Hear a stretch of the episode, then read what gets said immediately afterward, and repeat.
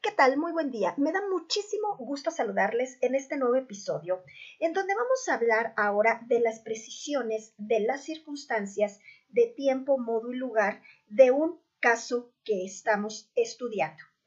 Habrá que regresar a los dos anteriores capítulos para ver todo este tema que de todas formas aquí lo vamos a recopilar. Ahora, vamos a hablar de cuándo sucedieron los hechos, cómo sucedieron los hechos y en dónde sucedieron los hechos.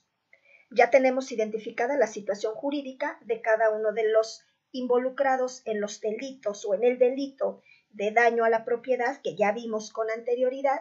Y bueno, pues tendremos que entender también que según el artículo número 52 del Código Penal Federal, estas circunstancias son acontecimientos que forman parte de la comisión del delito no modifican la naturaleza del delito, pero sí participan para definir la punibilidad como agravante o atenuante. Y a la letra, el mencionado artículo 52 dice, el juez fijará las penas y medidas de seguridad que estime justas y procedentes dentro de los límites señalados para cada delito, con base en la gravedad del ilícito y el grado de culpabilidad de la gente, teniendo en cuenta que, en el punto 3, las circunstancias de tiempo, lugar, modo u ocasión del hecho realizado. Entonces, bueno, pues si comprendemos estos conceptos, se va a poder lograr un mejor análisis de cada conflicto que se nos presente. Ya quedamos que eh, esta ubicación que hablamos de, del lugar y del tiempo, del modo, primero si mencionamos el tiempo, que es cuando sucedieron los hechos, pues es la ubicación cronológica del desarrollo de los hechos. Idealmente, se debe indicar el momento exacto en el cual se originaron dichos acontecimientos y concluyeron, y en qué momento concluyeron también. Ajá. Y evidentemente serán sancionados por la ley con base a las anteriores dos circunstancias de tiempo. En caso de que no se pudiera tener una fecha exacta, se podrán indicar los tiempos aproximados de inicio y fin de los eventos, señalando si continúan o no continúan.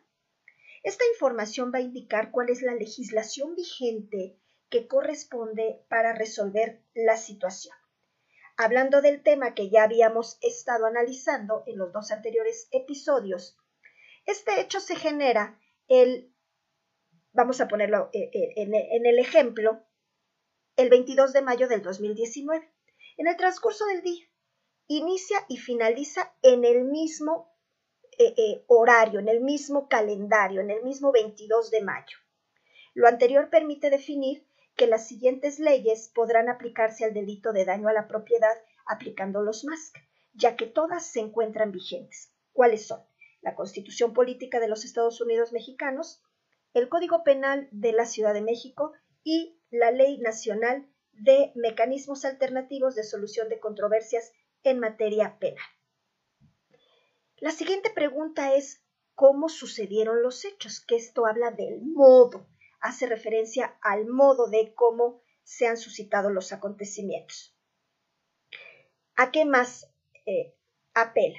A cómo han operado una o dos, o más personas que han cometido una acción, la que ha generado una consecuencia que se contempla por el derecho y que están formando parte de una controversia. Es necesario que se revise si la forma encuadra con las hipótesis normativas o si hay elementos que pueden hacer que se desvirtúe la coincidencia. Derivado de lo anterior, se podrá establecer si se le aplica un cuerpo normativo.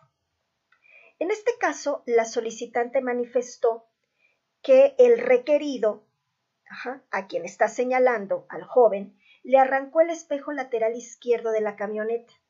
El modo ha generado el delito de daño a la propiedad.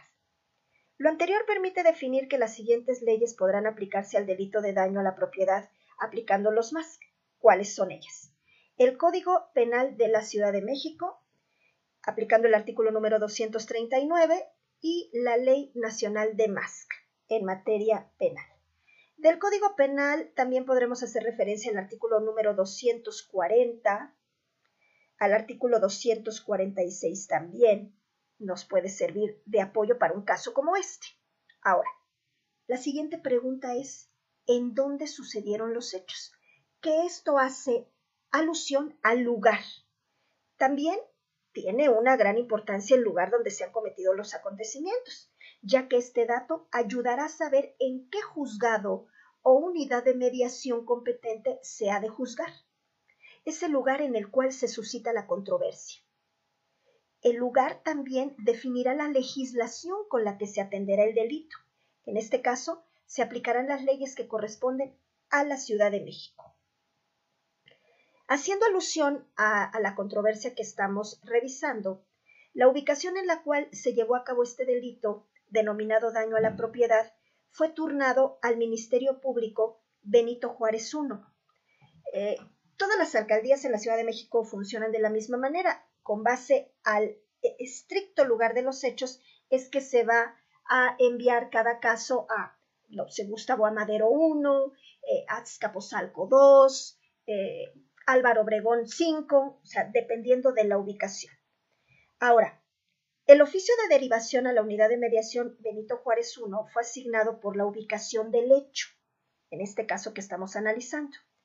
Lo anterior permite definir que las leyes que podrán aplicarse al delito de daño a la propiedad aplicándolos más son el Código Penal de la Ciudad de México y la Ley Nacional de MASC en materia penal. Ahora, ¿qué podemos concluir? Bueno, que las circunstancias pueden desempeñar elementos constitutivos, evidentemente, sin los cuales los delitos no se generarían. Se debe considerar también que el derecho se encuentra formado por una serie normativa que regula y ordena la sociedad a partir de las relaciones que surgen al interior de ella. Este derecho garantiza el orden dentro de la sociedad. Es por lo anterior que el delito de daño a la propiedad puede llevarse a cabo en cualquier momento y por una gran diversidad de medios. De forma que esta acción, el daño a la propiedad, lesiona el bien jurídico de la propiedad, entendiendo que el objeto material lesionado es una cosa ajena. El resultado es el deterioro o destrucción de la cosa, que ocurre en un tiempo, en un modo y un lugar determinado. Bueno, pues espero que esto les pueda servir para analizar cualquier otro caso que se presente en cuanto a las circunstancias, en donde se gesta, en donde se genera, en el modo y en el tiempo que ocurre. Bueno, pues me despido, no sin antes mandarles un afectuoso saludo eh, y pedirles nuevamente suscríbanse a nuestro canal, activen la campanita para que les lleguen notificaciones cuando subamos un nuevo video, un nuevo episodio, un nuevo podcast.